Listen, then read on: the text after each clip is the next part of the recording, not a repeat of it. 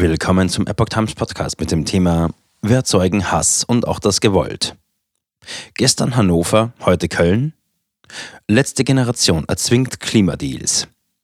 Ein Artikel von Steffen Munter vom 28. Februar 2023. In einem demokratischen System werden politische Entscheidungen nicht von Räten, sondern von den gewählten Volksvertretern getroffen.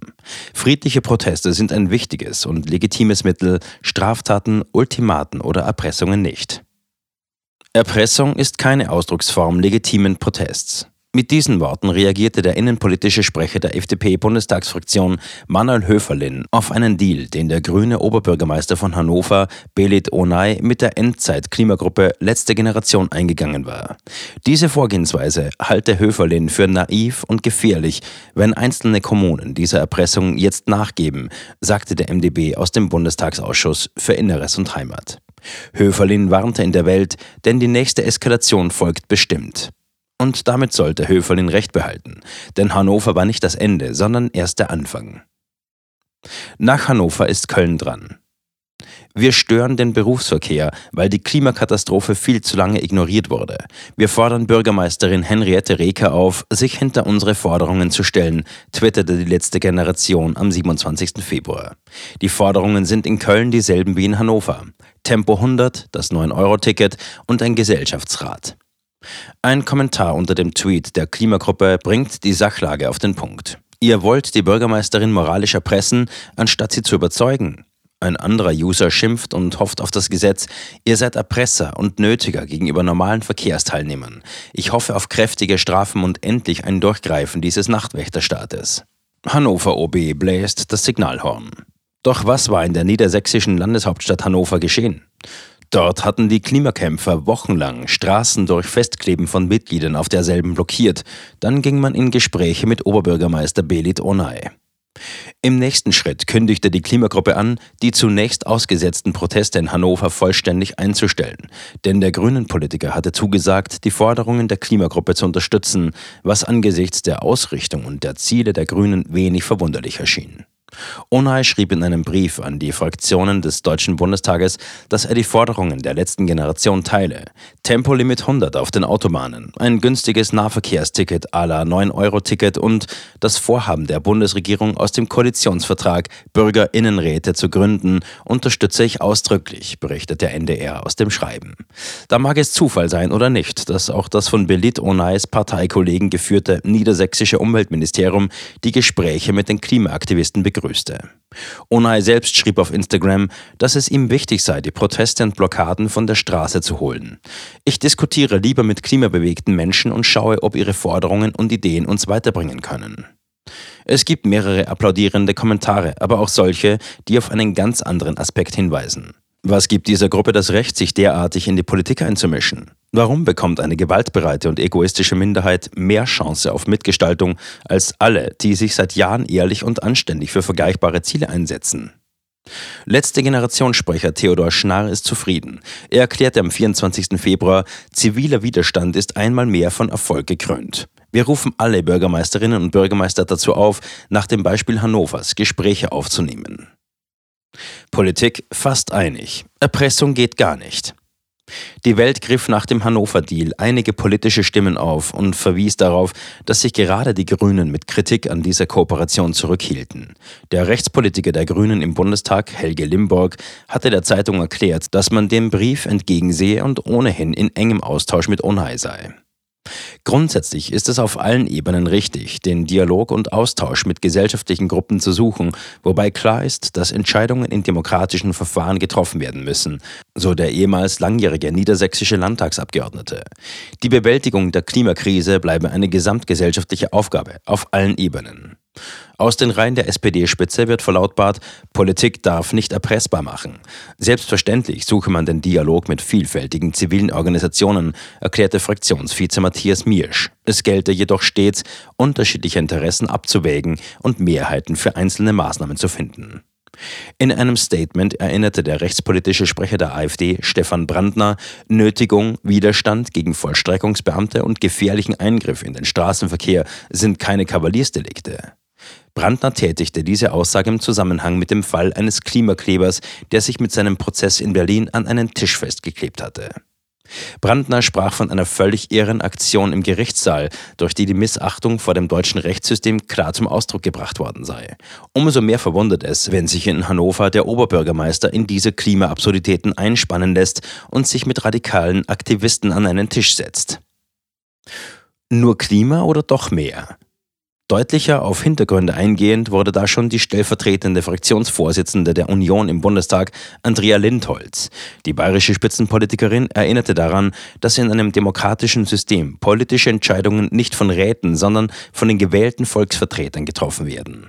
Um Veränderungen anzustoßen, seien friedliche Proteste ein wichtiges und legitimes Mittel, jedoch gehörten weder Straftaten noch Ultimaten oder Erpressungen dazu.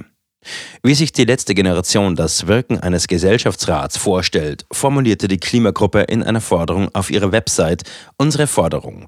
Die Regierung soll öffentlich zusagen, die mit dem im Gesellschaftsrat erarbeiteten Maßnahmen verbundenen Gesetzesvorhaben in das Parlament einzubringen. Außerdem soll sie die für die Maßnahmen und Gesetzesvorhaben nötige Überzeugungsarbeit im Parlament leisten und die Gesetze nach Verabschiedung in einer beispiellosen Geschwindigkeit und Entschlossenheit umsetzen.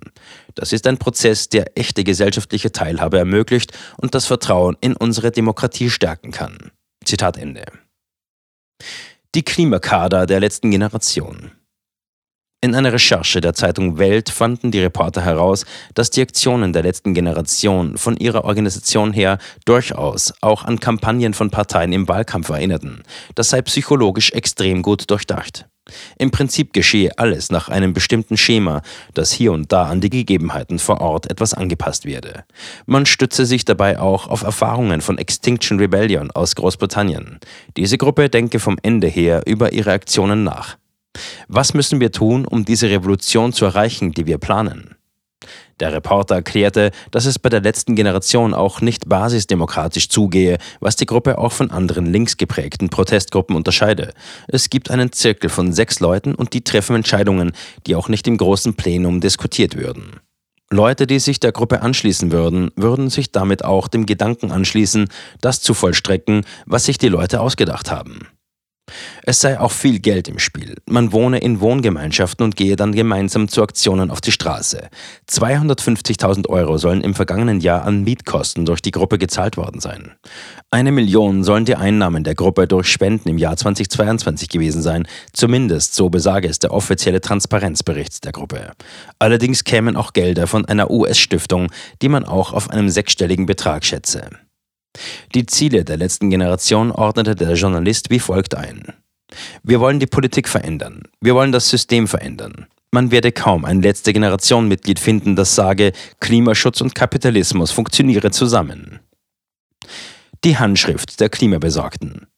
Auf der Frontpage der Website der letzten Generation wird mit der Angst der Menschen gearbeitet, der Angst vor einer zukünftigen Klimakatastrophe. Es wird Zweifel gesät, dass die Regierung dem gewachsen sei. Was, wenn die Regierung das nicht im Griff hat?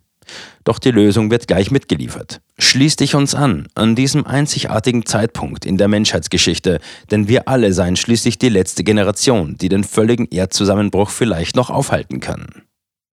Alles nur Klimabesorgte? Hinter der letzten Generation steckt System und die Aktionen werden zunehmend radikaler. Kürzlich zwangen die Mitglieder der letzten Generation mit ihren Autos den Verkehr auf der Bundesautobahn A2 zwischen Braunschweig und Magdeburg auf, dem linken und mittleren Fahrstreifen auf Tempo 100 herunter. Da der rechte Fahrstreifen ohnehin mit Brummifahrern auf Lkw-Geschwindigkeit begrenzt war, genügten auch zwei Fahrzeuge für die Umsetzung. In einem Video ist zu sehen, dass einige Fahrzeuge, beispielsweise Lieferwagen, sich sogar genötigt sahen, über den Standstreifen die Lkws rechts zu überholen. Gefährlich? Bei anderen Coups zeigte sich die Doppelmoral der sogenannten Klimaaktivisten. Da fällten sie einen jungen, sechs Meter hohen Baum vor dem Bundeskanzleramt, um auf das Baumsterben in der Welt hinzuzeigen. Oder flogen für einen Urlaubstrip mal eben 12.000 Kilometer nach Bali, ausgerechnet zu der Zeit, in der sich ein Pärchen der letzten Generation vor Gericht für seine Taten hätte verantworten sollen.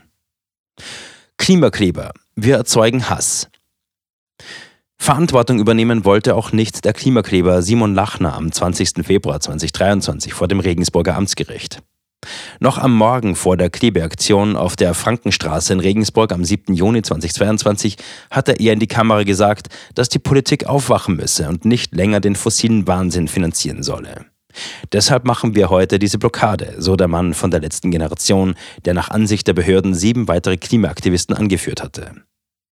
Man wolle ein Hindernis darstellen, an dem man nicht vorbeikomme. Für die zweistündige Aktion bekam der Klimakleber lediglich 350 Euro aufgebrummt, wegen einer nicht angemeldeten Demonstration. Doch selbst das war dem Mann zu teuer. Er legte Widerspruch ein und behauptete, nicht Versammlungsleiter gewesen zu sein, sondern nur die Pressebiene. Über die möglichen Motive von Lachner berichtete Regensburg Digital. Demnach habe Lachner nur wenige Tage vor der Aktion bei einem seiner Vorträge erklärt, wir erzeugen Hass und das auch gewollt. Da scheint es Zufall, dass in vielen Religionen der Welt der Hass als ein Gift des Geistes bezeichnet wird, ein Gift, das den Verstand von innen heraus zersetzt. Die Geschichte ist voll von Tragödien und Dramen, die sich durch das Wirken von Hass ereigneten. Warum sollte man aber seine gestressten Mitmenschen auf dem Weg zur Arbeit oder zum Feierabend hin in einen solchen Zustand bringen wollen, wenn man doch angeblich nur Gutes erreichen will?